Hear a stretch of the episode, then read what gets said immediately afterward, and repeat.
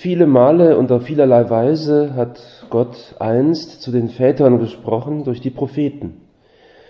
In dieser Endzeit aber hat er zu uns gesprochen durch den Sohn, den er zum Erben des Alls eingesetzt und durch den er auch die Welt erschaffen hat. Er ist der Abglanz seiner Herrlichkeit und das Abbild seines Wesens.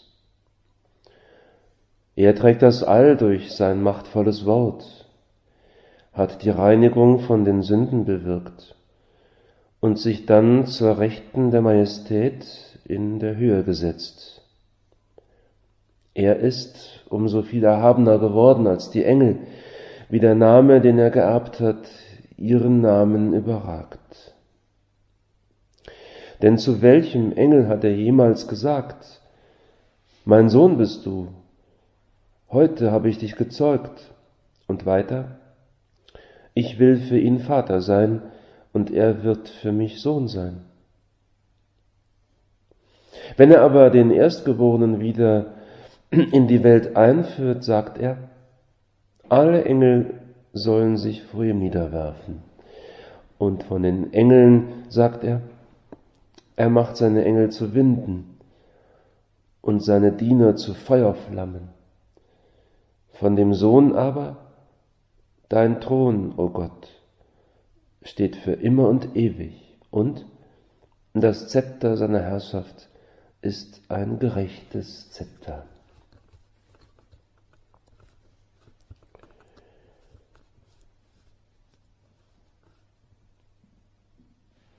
Im Alten Testament, da heißt es, da lesen wir es, da hören wir es, dass ja Gott eben, wie hier im Hebräerbrief es aufgenommen wird, durch die Propheten gesprochen hat. Aber jetzt haben wir ja eine neue Zeit und es ist Ostern, die österliche Zeit, wo wir ganz besonders auf dich, Herr, auf Christus schauen, auf den Auferstandenen. Und du hast zu uns, auch, auch zu uns, eben vom Vater gesprochen. Wie Gott ist, so sehen wir es bei dir, an dir. Und diese Osterzeit ist eine gute Gelegenheit, um ja, dich noch besser kennenzulernen. Das ist das Thema unserer Betrachtung die Person Jesu Christi noch besser kennenlernen. Ja, mutet das ein bisschen fremd an vielleicht, wenn wir so schon, ja, so lange mit dir umgehen, so lange schon dich kennen. Aber ich wage zu sagen, dass wir doch immer wieder auch neu anfangen müssen und anfangen dürfen. Und der Vater hat es ja auch in seinem Brief so wunderbar geschrieben, der Prälat des Werkes, ja, dass eben Christus noch mehr in die Mitte unseres Lebens kommen soll. Und wie kann das geschehen, wenn wir ihn nicht noch besser kennenlernen würden und müssten und dürften? Aber wir wissen, niemand hat Gott gesehen.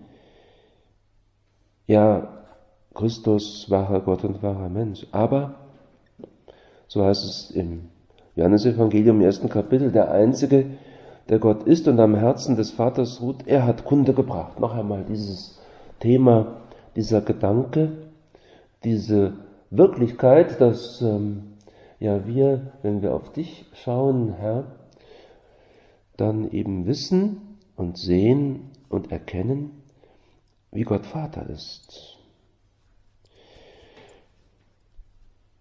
Christus ist mehr als der Mose, ein neuer Mose. Mose hat Gott auch nicht gesehen, er hat aber mit ihm auf besondere Weise gesprochen.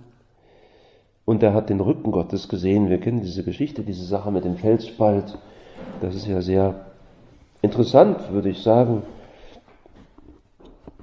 Ja, stell dich da rein in diesen Felsspalt. Und wenn ich vorbeigehe, dann guck dich nicht um oder guck, dann siehst du meinen Rücken. Aber Gott sehen geht eben nicht. Aber Jesus, Christus, ist der Sohn Gottes, er ist der Auferstanden und er ist mehr als Mose, das ist klar. Ist, es ist der österliche Jesus, um den es jetzt geht und wo wir uns jetzt ja, da hineingeben wollen in so ein Geheimnis, was auch der heilige Josef Maria so deutlich gemacht hat, nämlich die Gotteskindschaft, dass wir Kinder Gottes sind. Aber wir wollen es ein wenig ja, von Christus her betrachten als den Sohn, als den Sohn Gottes und so auch die Gottes Sohnschaft ein wenig mehr beleuchten, jetzt in einem ersten Gedanken. Und das wird uns helfen, ja, Herr, dich noch besser kennenzulernen. Jesus ist selbst als Person die Wahrheit. Er sagt es selbst, du sagst es selbst, Herr, ich bin das Leben, der Weg und die Wahrheit. Oder wir können es anders betonen, der Weg, das Leben, die Wahrheit. Und da können wir ansetzen, denn das haben wir natürlich häufig gehört und wahrscheinlich auch betrachtet, aber die Wahrheit darf nicht nur eine Satzwahrheit sein. So etwas, was wir ja irgendwo lesen können, was vorgeformt ist und wo wir uns dran halten, aber was nicht ins Herz hineingeht. Und das ist dasselbe mit dem Herrn. Ja, dass du uns entflammst, wieder neu. Und dass es eine Beziehung gibt, die ist ja schon da ist, Gott sei Dank, aber die noch besser werden kann. Die die wirkliche Liebe und die echte Treue einschließt. Und die Gottessohnschaft Jesu Christi ist eben nicht in erster Linie eine abstrakte Wahrheit, so ein logischer Satz, den man irgendwo aufschreiben kann und dann irgendwo hinlegen kann und sich anschauen kann, sondern es soll eine Erfahrung sein. Es soll eine lebendige Beziehung sein, Herr. Verhilf uns dazu.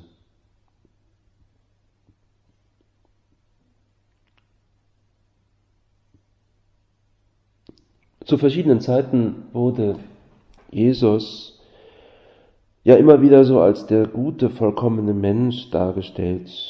Manchmal sogar war es das, was ihn kennzeichnen sollte. Wir wissen, dass es natürlich nicht richtig ist. Du bist wahrer Mensch, ja, aber eben auch Gott. Vollkommener Mensch und wahrer Gott. Und die Gottessohnschaft, sie zeigt uns etwas Wunderbares. Nämlich, dass Gott und Mensch miteinander bestehen können. Gott vernichtet nicht den Menschen. Gott wurde Mensch. Ja, die Menschheit Christi wurde eben nicht in der Gottheit, in Gott aufgelöst, aufgesaugt, sondern sie bleibt. Und dass, wenn wir uns das auf uns beziehen, ist es so, dass wir tatsächlich gottfähig sind. Gott zerstört nicht unsere Persönlichkeit. Wir wissen schon auch in einem alten Lehrsatz, dass die Gnade eben die Natur nicht zerstört, sondern eben sie vervollkommnet, auch wir aufbaut. Und wir können auch noch etwas hineinnehmen, nämlich Gott zerstört nicht unsere Freiheit. Das ist ja das Entscheidende. Im Gegenteil. In der Bindung an Gott können wir zur vollen Entfaltung unserer Persönlichkeit kommen. Wir haben das, haben im Zweiten Vatikanischen Konzil in verschiedenen anderen Stellen, auch im Galaterbrief natürlich. Da sehen wir das, dass der Mensch ohne Gott ja eigentlich nichts ist und dass äh, wir in Jesus Christus, dem Sohn Gottes, eben auch entdecken können, ja, wer eben der eigentliche Mensch ist. Das ist etwas, was wir so wirklich als Fundament auch ansehen können. Gottes Sohnschaft, eine Beziehung zwischen Gott Vater und Gott Sohn, die inniger nicht denkbar ist. Warum eigentlich? Nun, weil Gott Vater eben nicht nur so ein Wort oder sein Wort mitteilt, sondern eben sein ganzes Wesen. Alles, was ihm ist, ist auch dem Sohn.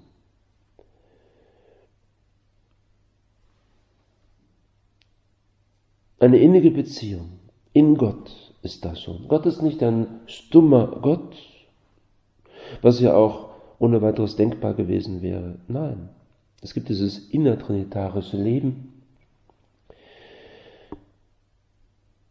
Der Sohnestitel sagt nicht, ja, der Vater offenbart sich, teilt sich mit, sondern, und wir sagten es schon, sein ganzes Wesen gibt er, schenkt er.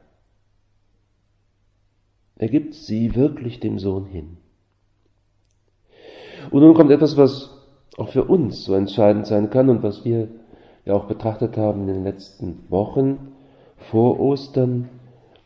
Es ist eben die Hingabe des Sohnes, die Hingabe Jesu, deine Hingabe am Kreuz.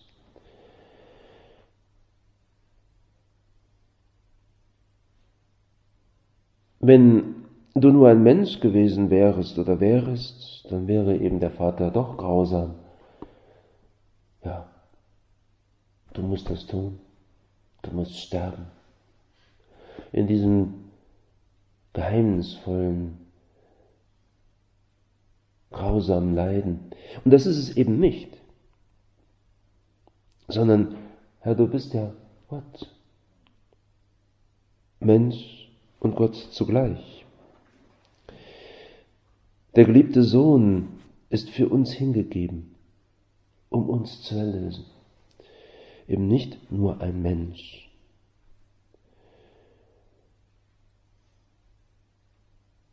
Erlösung. So erschaffen wir und entdecken wir eben diesen wunderbaren Zugang zu deiner Liebe nämlich innerhalb der Liebe von Vater, Sohn und Geistern auch, ist auch Platz für den Menschen, der aber von Gott nicht gebraucht wird in dem Sinne, das ist schon klar. Also, wenn man das so sagt, ja, Gott braucht den Menschen nicht, muss man das ein bisschen vorsichtig sagen, weil wir dann immer vielleicht auch ein bisschen in Anführungszeichen beleidigt sein können. Natürlich, Herr, du brauchst uns schon, du willst uns brauchen, du liebst uns so sehr, jeden Einzelnen, dass du unsere Seele gebildet hast, uns willst, uns berufen hast, das ist klar. Aber jetzt in diesem Kontext, du brauchtest unsere, unser Ja sozusagen da nicht, was das Kreuz anging. Du wurdest nicht enttäuscht. Dir fehlte nichts bei diesem Versagen des Menschen, was die Kreuzigung angeht. Wer war denn da? Maria, Johannes, die anderen waren weg. Kreuzige ihn. Dein eigenes Volk hat es gesagt. Ja, du brauchtest es nicht. Du hattest nichts sozusagen von dieser, von diesem Enttäuschtwerden. Du bist unendlich glücklich und vollkommen. Auch ohne das alles. Du bist nicht an die Antwort des Menschen gebunden. Und das ist das Wunderbare, sondern du gibst dich eben frei hin. Frei, freiwillig. Ich will die Erlösung. Ich will mich eben hingeben für die Menschen. Das Opfer am Kreuz ist nicht das Opfer für den Vater, es ist das Opfer für uns. Und das bindet da ein, eben diese wunderbare Freiheit, die wir haben. Du liebst den Menschen und du liebst die freie Liebe, die freie Hingabe, diese Freiwilligkeit. Das ist es. Und das lässt uns eben dich noch ein Stück wieder neu oder besser kennenlernen. Du liebst unsere freie Antwort. Und so wollen wir es auch sagen. Ja, Herr, ich möchte noch enger mit dir in Verbindung stehen, eine noch lebendigere Beziehung haben, als sie jetzt schon da ist in meinem Leben. Und so kommen wir zum zweiten Gedanken, zu diesem österlichen, zu diesem österlichen Leben. Lebendige Beziehung zum lebendigen Christus. Der Josef Maria sagt es so wunderbar. Christus lebt, Jesus lebt. Herr Häufig muss ich es mir immer wieder auch so sagen. Dass du wirklich an meiner Seite bist und lebst. Und denken wir an das Österliche jetzt. Wie Benedikt XVI. das in seinem Buch über Jesus so wunderbar ausdrückt, nämlich dass Jesus nicht in ein normales Leben zurückgekehrt ist, das wissen wir natürlich. Also er nennt es so ziemlich drastisch, ähm, keine wiederbelebte Leiche ist, sondern wie so typisch Ratzinger das so großartig ausdrückt, sondern er Jesus Christus ist ein von Gott her neu und für immer lebender.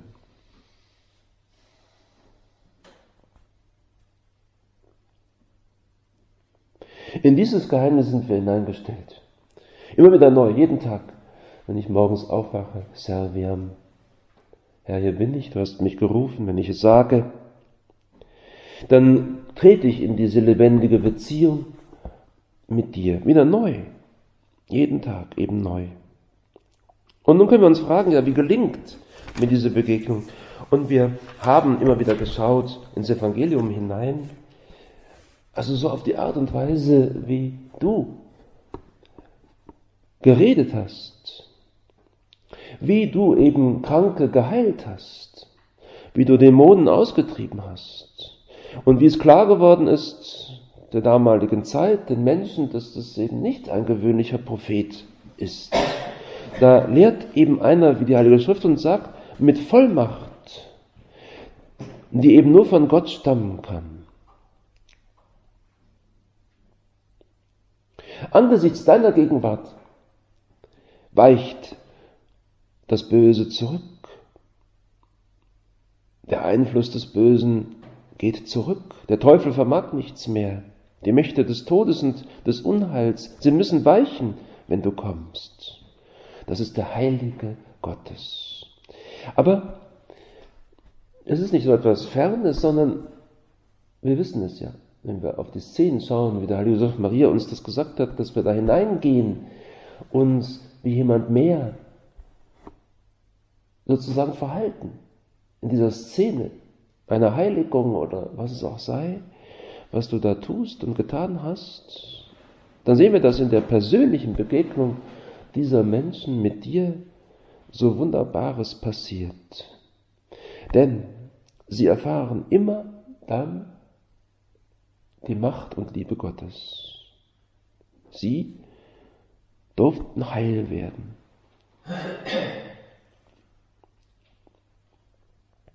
Also diese Begegnung, die wir wieder speisen können, uns vorstellen können und dann hineintragen wollen in unser eigenes, in unser eigenes Leben, ja, das braucht auch ab und zu mal wieder ein Ereignis, nicht? Ein, eine Erfahrung, ein Aufgerütteltsein. Papst Franziskus sagt es so schön in Evangelii Gaudium, ich werde nicht müde, jene Worte Benedikts 16. zu wiederholen, die uns zum Zentrum des Evangeliums führen. Am Anfang des Christseins steht nicht eine ethische Entschluss oder eine große Idee, sondern die Begegnung mit einem Ereignis, mit einer Person, die unserem Leben einen neuen Horizont und damit seine entscheidende Richtung gibt. Begegnung mit einem Ereignis. Wahrscheinlich haben wir das auch in unserer Berufung oder zwischendurch auch einmal, dass wir uns gepackt wissen. Gestern hatte ich noch wieder mal ein Gespräch mit einem Abiturienten, der ein Buch geschrieben hat, hat mit 18 Jahren so die Anleitung zur kleinen Revolution. Also er hat so verschiedene Bücher so zusammengefasst ein bisschen. Das ist ein ganz einfaches Buch, hat es mir gestern geschenkt. Und das aber verbunden auch mit christlichen Inhalten, mit dieser, mit diesem, mit diesem Wunsch, Mensch, erfahrt doch Christus und so für junge Leute und äh, ja, und lernt ihn kennen und in euer Leben hineinnehmen. Hat das wunderbar beschrieben, ganz einfach so, also doch sehr klar und deutlich und sehr gut, also was viele Bereiche auch des Lebens angeht, also echt erstaunlich. Und ich habe ihn dann gefragt, naja, wie ist es denn bei dir eigentlich, so, wenn du so sprühst für den Herrn und so Jesus wirklich liebst? Wie war das denn? Naja, und dann hat er auch erzählt von einer Begegnung in Augsburg, da in dem Gebetshaus vor zwei Jahren, als er dann 16 war, naja, eben und äh, seine Augen strahlten und funkelten, sagte er. Und ich meine, das sind so, gut, natürlich junge Leute, klar, aber äh, irgendwo so brauchen wir dieses Funkeln auch ein bisschen. Ne? Denn sonst kommen wir nicht weiter. Und wir können fragen, jetzt konkreter auch, wie gelingt uns das? dich besser kennenzulernen, jetzt mit der österlichen Zeit, Gottes Sohnschaft, Gottes Kindschaft, aber dann eben auch konkret jetzt. Wir haben vieles in der Hand, wir wissen es, die Wecker, die der Heilige Josef Maria uns mal wieder ans Herz gelegt hat, das ist klar. Nur ein Gedanke. wie kommst du noch mehr in meine Seele? Ich meine, natürlich, du bist ja schon in mir. Im Stand der Gnade in der Tiefe der Seele. Aber wie kommst du noch mehr hinein, können wir so uns doch fragen. Und vielleicht können wir es so sagen, naja, indem wir uns immer wieder häufiger fragen, was würdest du an meiner Stelle tun? Und dann haben wir ein schönes Stoßgebet und dann überlegen wir kurz und kommen dann hinein auch, ja, das und das würdest du jetzt tun an meiner Stelle. Und ich möchte es auch tun. Oder es fällt mir jetzt schwer, ich schaffe es nicht. Oder hilf mir, dass ich es tun kann.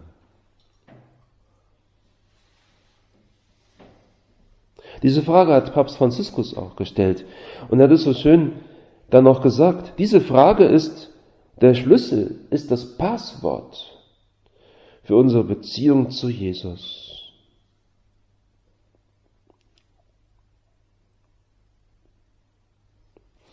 Ja, nicht so von der Welt abgeschnitten sein. Wir werden das äh, natürlich sagen, nein, das sind wir nicht. Wir sind ja nicht von der Welt abgeschnitten, also jetzt äh, im Sinne von, von, ja, von dem, was wir da tun, so, sondern wir wollen dich mit hineinnehmen. Das ist das Entscheidende. Wie kommst du in unsere Seele? Noch einmal diese Frage.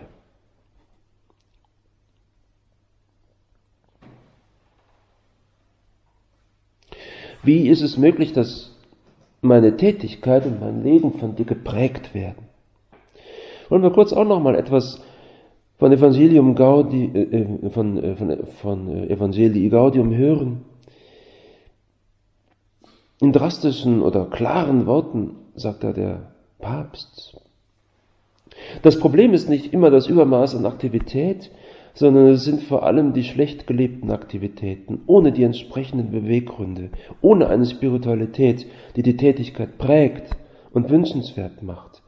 Daher kommt es, dass die Pflichten übermäßig ermüdend sind und manchmal krank machen. Es handelt sich nicht um eine friedvoll heitere Anstrengung, sondern um eine angespannte, drückende, unbefriedigende und letztlich nicht akzeptierte Mühe. Und er münzt es eben auch auf Priester. Diese pastorale Tätigkeit, Entschuldigung, Trägheit, kann verschiedene Ursachen haben. Einige verfallen ihr, weil sie nicht realisierbaren Plänen nachgehen und sich nicht gerne dem widmen, was sie mit Gelassenheit tun könnten. Andere, weil sie die schwierige Entwicklung der Vorgänge nicht akzeptieren und wollen, dass alles vom Himmel fällt. Andere, weil sie sich an Projekte oder an Erfolgsträume klammern, die von ihrer Eitelkeit gehegt werden. Wieder andere, weil sie den wirklichen Kontakt zu den Menschen verloren haben, in einer Entpersönlichung der Seelsorge, die dazu führt, mehr auf die Organisation als auf die Menschen zu achten, so dass sie die Marschroute mehr begeistert als die Wegstrecke selber. Andere fallen in die Trägheit, weil sie nicht warten können und den Rhythmus des Lebens beherrschen wollen. Das heutige Verlangen, unmittelbare Ereignisse, äh, Ergebnisse zu erzielen, bewirkt, dass die in der Seelsorge Tätigen das Empfinden irgendeines Widerspruchs, ein scheinbares Scheitern, eine Kritik, ein Kreuz nicht leicht ertragen. Soweit Papst Franziskus und einiges vielleicht kann auch auf uns zutreffen, sicherlich nicht alles. Ja, so manchmal gelassener zu sein, mehr zu beten und zu sagen, Herr, du machst es. Oder zu fragen, ist das, was wir tun, wirklich das Richtige? Müssen wir nicht auch nochmal einiges neu bedenken? Vielleicht ein wenig die Route ändern?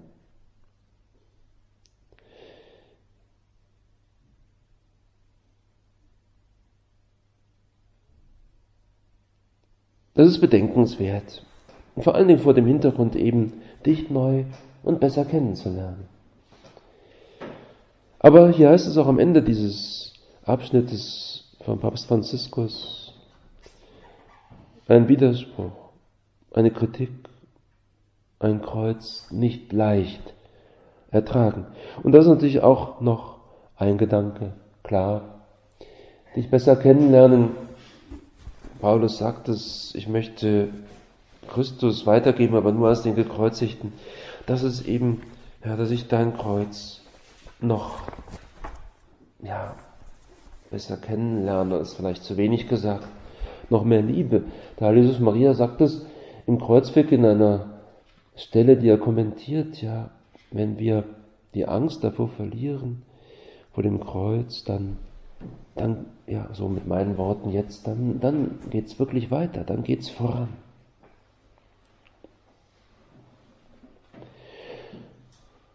Hilf uns, dass wir da nicht dran vorbeigehen an diesem Thema,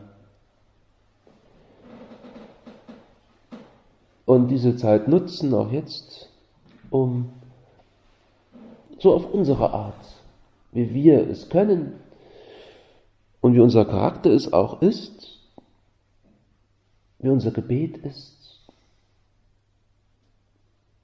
ja, dich noch besser kennenlernen. Denn dann, so wissen wir es, können wir dich auch noch mehr lieben.